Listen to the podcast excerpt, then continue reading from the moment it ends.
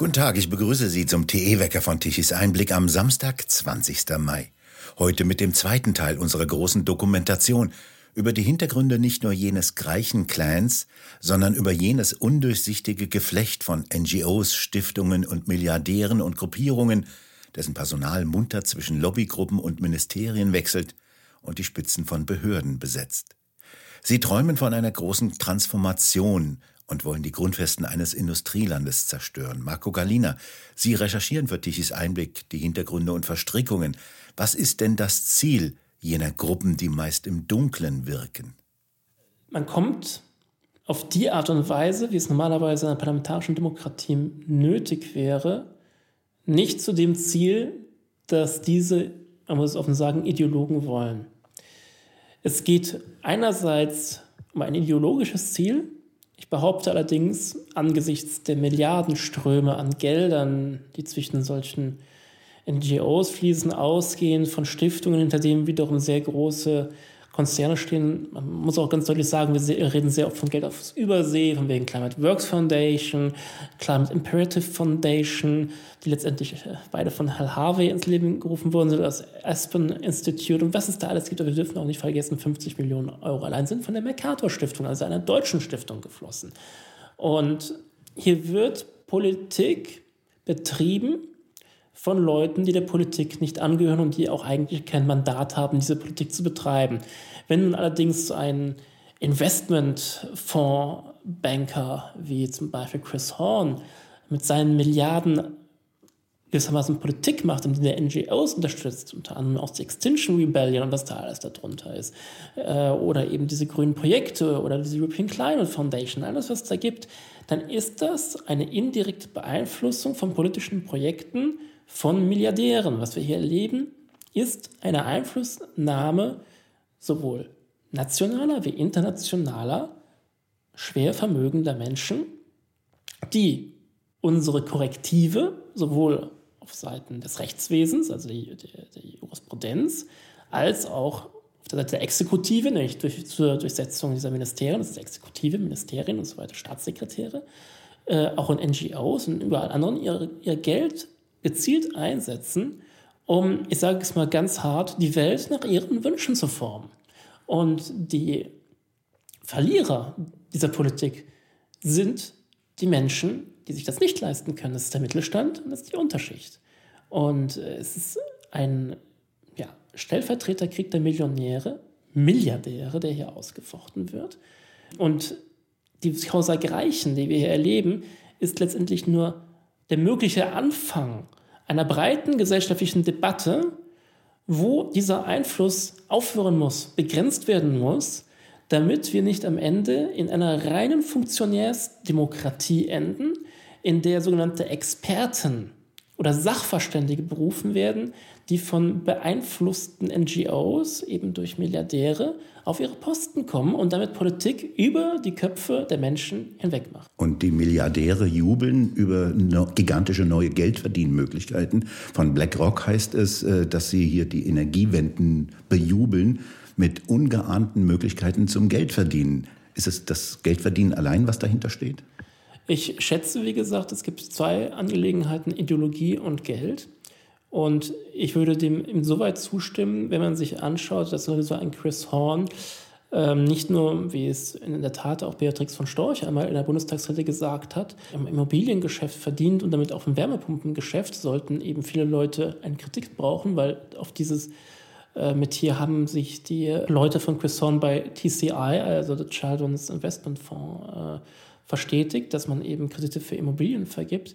Das ist das eine, aber Chris Horn ist bereits in Deutschland 2005 aufgetreten. Er hat äh, damals einen Angriff auf die deutsche Börse und deren Besetzung gestartet und im Zuge der Dieselaffäre. Und das ist wiederum interessant. Also Chris Horn gibt Geld an solche Öko-Institute, an diese Klimastiftungen einerseits. Und in dem Moment, wo eben die VW-Aktie aufgrund des Dieselskandals ins Bodenlose sinkt, kommt Chris Horn, kauft diese Aktien zu einem billigen Preis ein, nimmt Einfluss darauf, wer bei VW Chef ist, wer nicht ist, wer im Aufsichtsrat sitzt, setzt durch, dass Leute gefeuert werden Und nachdem die VW-Aktie aufgrund dieser neuen Profite gestiegen ist, verkauft er die wieder teuer. Und das ist also das Gesicht der menschenfreundlichen Klimaretter. Da muss man offen sagen, es scheint um sehr viel Geld zu gehen und wir scheinen hier etwas auf der Spur zu sein, das deutlich größer ist als äh, Klimawandel oder Klimarettung. Hier gibt es einige Leute, die massiv von einer Hysterie profitieren und dabei Geschäfte machen, wie sie diese 2008 gemacht haben, aber unter einem anderen Label, weil es hört sich weitaus besser an, wenn sie als Philanthrop auftreten mit Klimastiftungen, als wenn sie als Hedgefonds-Manager auftreten. Der Mann ist interessant. Der war in den 1980er Jahren in Chicago und dort hatte ein Saul Alinsky Ideen entwickelt über zum Beispiel die Kunst der Konfrontation, wie man Forderungen durchsetzt und wie man Organisationen unterwandert.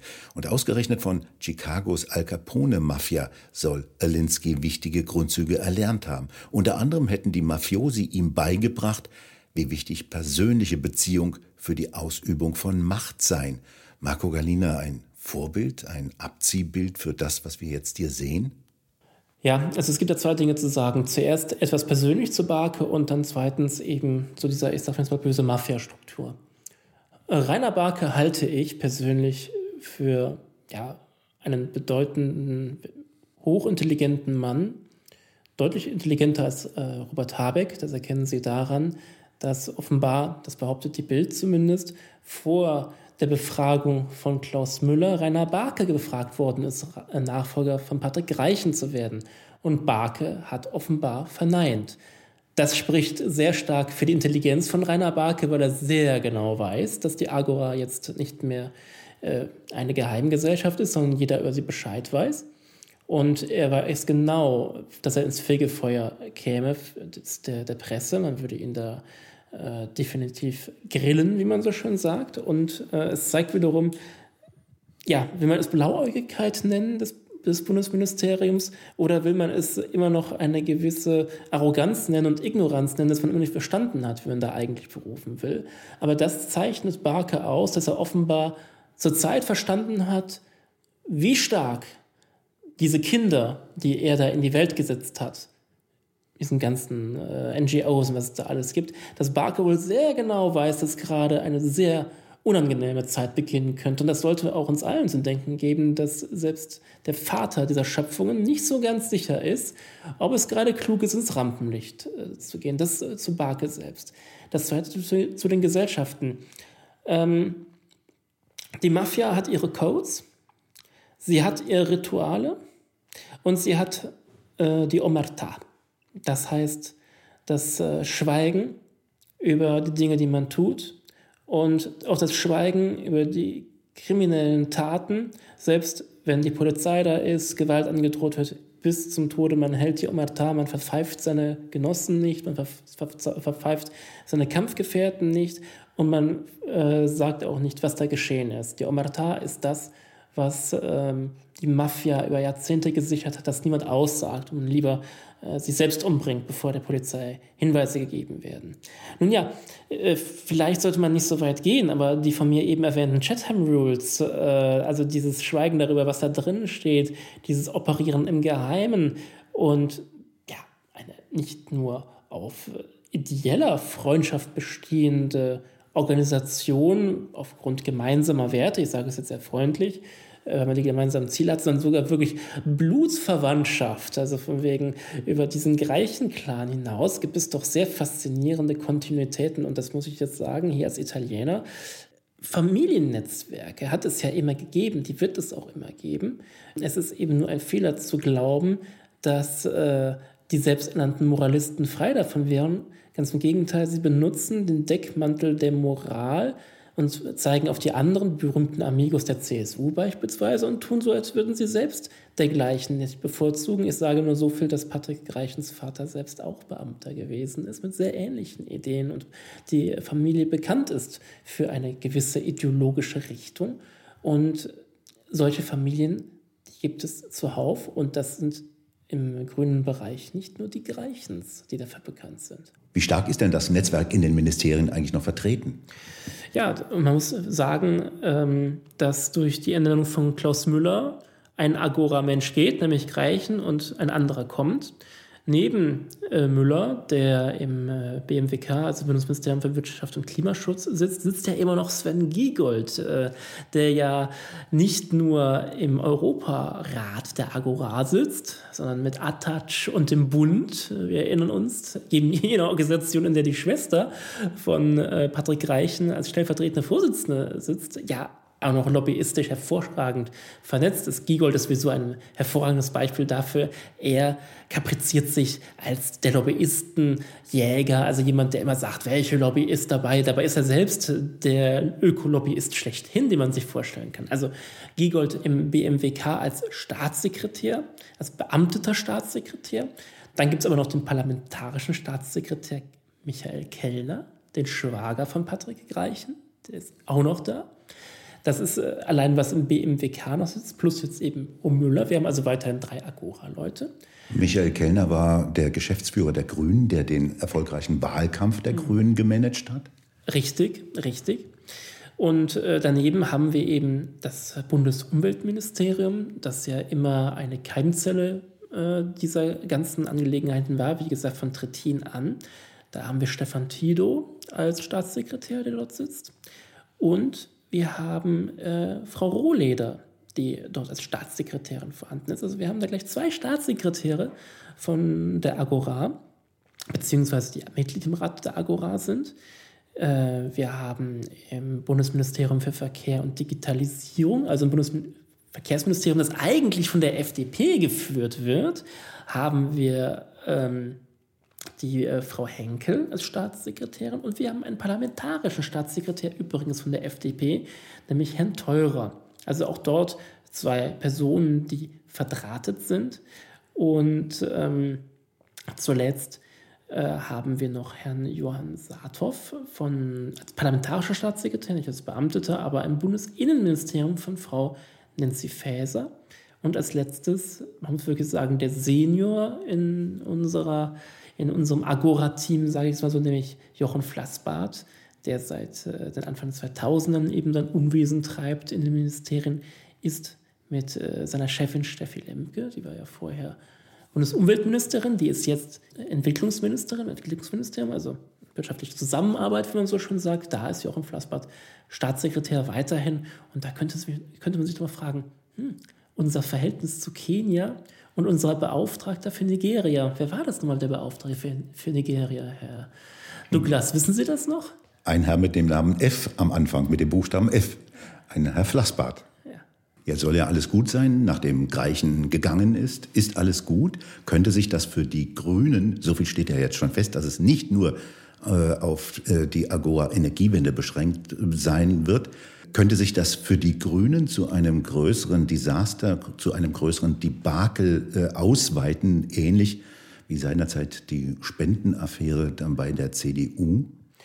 Wenn es in diesem Land mit rechten Dingen zugehen würde und die Presse ihre Arbeit machen würde, wie sie sie als vierte Gewalt und damals als Korrektiv der anderen drei Gewalten tun sollte, dann müsste dieser Skandal etwa in der Tat mit der Affäre Kanter gleichgesetzt werden. Und das ist eben nur der Beginn der CDU-Spendenaffäre. Und das ist ein interessanter Punkt. Die, ähm, sagen wir mal, grün gewogenen Medien, das sind ja nicht alle so, ganz offen sagen, die, die Welt, der Fokus, die FAZ und auch die NZZ haben äh, am Tag nach Gereichens Demission ganz klar gesagt, dieses Agora-Netzwerk ist das Problem. Nicht äh, die Vetternwirtschaft dieser Gereichens, sondern die Agora ist das Problem. Und da ist doch was passiert. Äh, anfangs hatten sie alle auf diese Trauzeugenaffäre kapriziert äh, oder hier die Schwester und den Bruder, aber darum geht es nicht. Es geht um dieses Agora-Netzwerk und das muss nicht nur aufgedeckt und zerschlagen werden, es muss auch eine Aufarbeitung erfolgen der letzten Jahre wie viel Geld von Behörden geflossen sind. Unter anderem, ich bringe wieder den Namen Flassbart ins Spiel. Flassbart war, wie gesagt, Staatssekretär im Bundesumweltministerium. Unter seiner Ägide sind Gelder geflossen an die Agora, denen er als Ratsmitglied angehört hat, an den VCD, also den Verkehrsclub Deutschland, den er mitgegründet hat, und an die DOH wo sein Kumpel Rainer Barke gesessen hat. Das ist äh, geschehen und das sind sogenannte Compliance-Angelegenheiten, über die Greichen jetzt gestolpert ist. Das muss man ganz deutlich sagen. Würde das jetzt hier in einem Ausmaß erfolgen, dass nur allein diese Medien, die heute bekundet haben, in diese Richtung zu gehen, dann ist das hier eben nicht Ende, gar nicht das Ende. Es ist erst der Anfang, aufzurollen, was hier alles in den letzten Jahren, ich will nicht sagen schiefgelaufen ist, sondern bewusst in einer Richtung getrieben worden ist, dass äh, eine grüne Transformation vorangetrieben werden konnte von einer Clique von Interessenten, einige mit monetären, andere mit ideologischen Interessen. Und ähm, es könnte für die Grünen, sollte die Presse hier ihre Hausaufgaben machen, richtig unangenehm werden. Denn was man heute immer noch liest, neben dem moralischen Element, also die Grünen immer als die Moralisten, die immer die Guten sind immer genau wissen, was für die Welt richtig ist, immer das Klima retten, wenn also nicht nur der moralische Bestand weg wäre, weil es sich letztendlich um eine Partei wie jede andere handelt, die letztendlich ihre Schäfe ins Trocken bringt und wo teilweise wirklich korrupte Verhältnisse herrschen in den Ministerien. Also wenn nicht nur dieser moralische Schutz wegfallen würde, sondern auch das, was man ihnen zuschreibt, nämlich ihre Expertise beim Klimaschutz, man sich herausstellt, dieser Klimaschutz ist vor allem Ding, dass du da um die eigenen Taschen voll zu machen, dann muss man sagen, würde diese Partei eine Krise durchmachen, die mindestens mit der der CDU Ende der 90er Jahre zu vergleichen wäre. Und da ist dann eben dasselbe, wenn Greichen Kanter ist, dann ist Habeck mindestens Helmut Kohl, wenn man nicht am Ende fragen müsste, ob nicht selbst Olaf Scholz am Ende kalte Füße bekommen müsste, wie lange das noch gut gehen kann mit dieser Partei. Marco Galena, vielen Dank für das Gespräch. Danke sehr. Und bei Ihnen bedanken wir uns fürs Zuhören. Schön wäre es, wenn Sie uns weiterempfehlen. Nachrichten lesen Sie regelmäßig auf der Webseite tichiseinblick.de und wir hören uns morgen wieder, wenn Sie mögen.